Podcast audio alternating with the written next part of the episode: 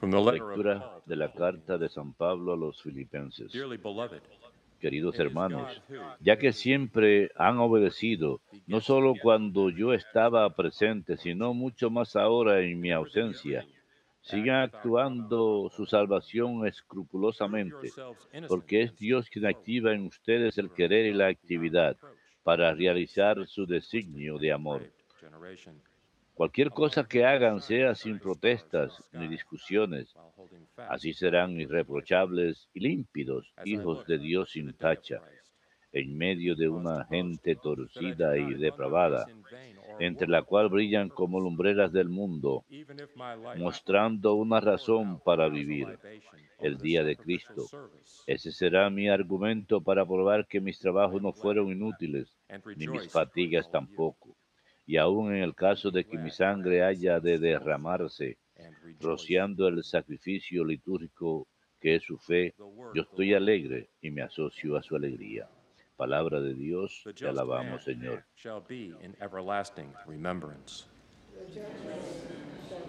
Dichoso quien teme al Señor. Dichoso quien teme al Señor y ama de corazón sus mandatos. Su linaje será poderoso en la tierra, la descendencia del justo será bendita. Dichoso quien teme al Señor. En su casa habrá riquezas en abundancia, su caridad es constante sin falta. En las tinieblas brilla como una luz el que es justo, clemente y compasivo. Dichoso quien teme al Señor. Dichoso el que se apiada y presta y administra rectamente sus asuntos. El justo jamás vacilará, su recuerdo será perpetuo, no temerá las malas noticias. Dichoso quien teme al Señor.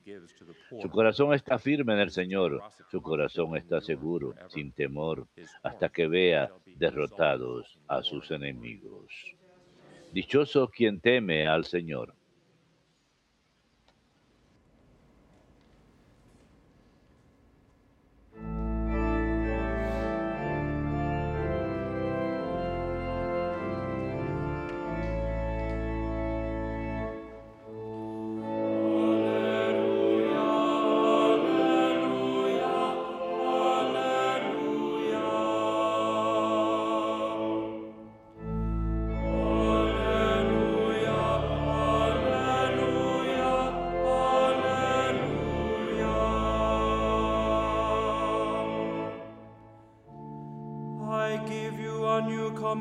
Les doy un mandamiento nuevo.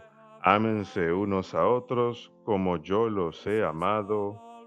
E así es como sabré que son mis discípulos.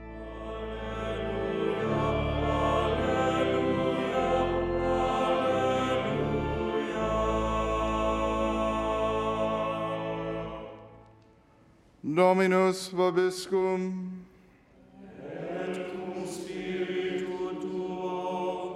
Lectio Sancti Evangelii secundum Ioannem. Gloria tibi nomine. This is my commandment. En aquel tiempo dijo Jesús a sus discípulos, este es mi mandamiento, que se amen unos a otros como yo los he amado. Nadie tiene amor más grande que el que da la vida por sus amigos. Ustedes son mis amigos si hacen lo que yo les mando. Ya no los llamo siervos, porque el siervo no sabe lo que hace su Señor. A ustedes los llamo amigos, porque todo lo que he oído a mi Padre se lo he dado a conocer. No son ustedes los que me han elegido, soy yo quien los he elegido y los he destinado para que vayan y den fruto y su fruto dure. De modo que lo que pidan al Padre en mi nombre, eh, se los dé. Esto les mando, que se amen unos a otros. Verbum Domini. Laus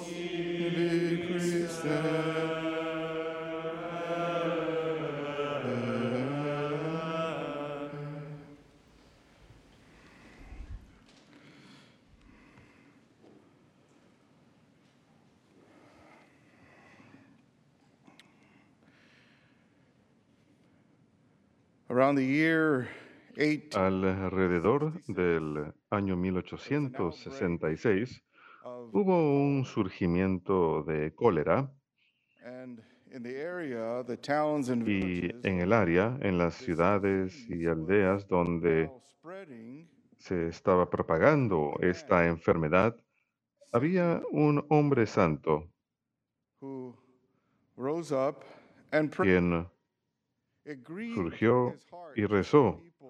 le dolía en el corazón ver a las personas sufrir y ver cómo las personas sufrían tanto por haber perdido a aquellos que contraían esta enfermedad y morían producto de ello. Este hombre santo, a quien llamamos o quien es conocido como San Francisco María de Camporoso, se ofrece a sí mismo a Dios y dice, Señor, me entrego, me ofrezco para la cura de esta enfermedad, para que aquellos que se hayan contagiado no tengan que sufrir. Me entrego a cambio de ellos. Con esta sincera oración, él mismo contrajo la enfermedad y murió. Pero apenas murió, then the, the cases begin to los casos empezaron a reducirse rápidamente y muy pronto el brote desapareció. Cuando miramos un hombre como tal, San Francisco María? ¿qué le habría llevado a hacer algo así? ¿Cuáles eran sus motivaciones, sus deseos? ¿Cómo podía alguien hacer esto? Un hombre que tiene una relación sincera y personal con Jesucristo haría algo así. Y esta es una relación que Jesús, el Señor, quiere que tengamos todos con Él. Nos invita a tener una relación profunda y personal. Eso es lo que. Jesús nos comunica en el Evangelio de hoy.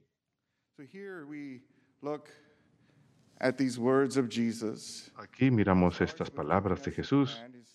Él comienza dándonos un mandamiento. Nos dice, ámense unos a otros como yo los he amado. Jesús, Quien eh, estaba con los discípulos, que había pasado tres años con ellos, quien amaba a través de sus actos y sus palabras, quien es todo amor, compartiendo lo que había recibido, lo que sabía del Padre, dándolo a todos de manera tan generosa, vaciándose incluso antes de morir, entregándose en sacrificio para enseñar, para consolar, para mostrar compasión, para perdonar pecados, instando, animando la fe de las personas. Así que Jesús, quien recibió este gran amor y quien llamaba a las personas a su lado, ahora dice, ya no los llamo siervos, sino los llamo amigos. Cuando damos un vistazo atrás a la época de Jesús o la época de la antigüedad, tenemos emperadores y reyes y había más de eso en aquella época. Y aquellos que eran reyes y emperadores, por supuesto, tenían una corte, oficiales militares, consejeros, pero los más allegados a estos reyes y emperadores eran sus amigos. Era un privilegio ser parte, tener cualquier participación en una corte real o en una administración real donde reinan los emperadores. Uno tenía que ser llamado siervo. Soy siervo de esta persona. Incluso la gente en la Biblia. Soy siervo de Dios. Soy esclavo de Dios. Eso es lo que soy. Es un gran privilegio y lo es efectivamente. Pero ahora Jesús dice, los llamo amigos. Los amigos de estos reyes y emperadores, ellos tuvieron algo personal, que el rey o emperador acudía a sus amigos primero, era en quienes más confiaba. Y ahora Jesús está llamando a los discípulos amigos. ¡Qué privilegio tan grande! Imagínense cómo se habrían sentido al ser llamados amigos por el gran Maestro, Jesucristo, nuestro Señor. Qué gran honor sería ese título. Y al ser llamados amigos, todos somos llamados amigos. Por supuesto, Jesús es el Señor, Él es nuestro Rey, Él es nuestro Dios, pero al haberse hecho hombre, cuando el Hijo de Dios se hizo hombre, se convirtió en nuestro hermano, en nuestro amigo, en uno de nosotros. Cuando adquirió carne humana, plenamente Dios y plenamente hombre, sí, la persona divina, pero nos llama su amigo. Podemos tener esa relación personal con Él. Y este es el amor que Cristo vierte en nosotros. Es una invitación de Jesucristo a cada uno de nosotros a tener esa relación con Él. Así que Él hace todo de manera que podamos obtener esto. Por eso es que tenemos la vida sacramental, la gracia que emana de esto.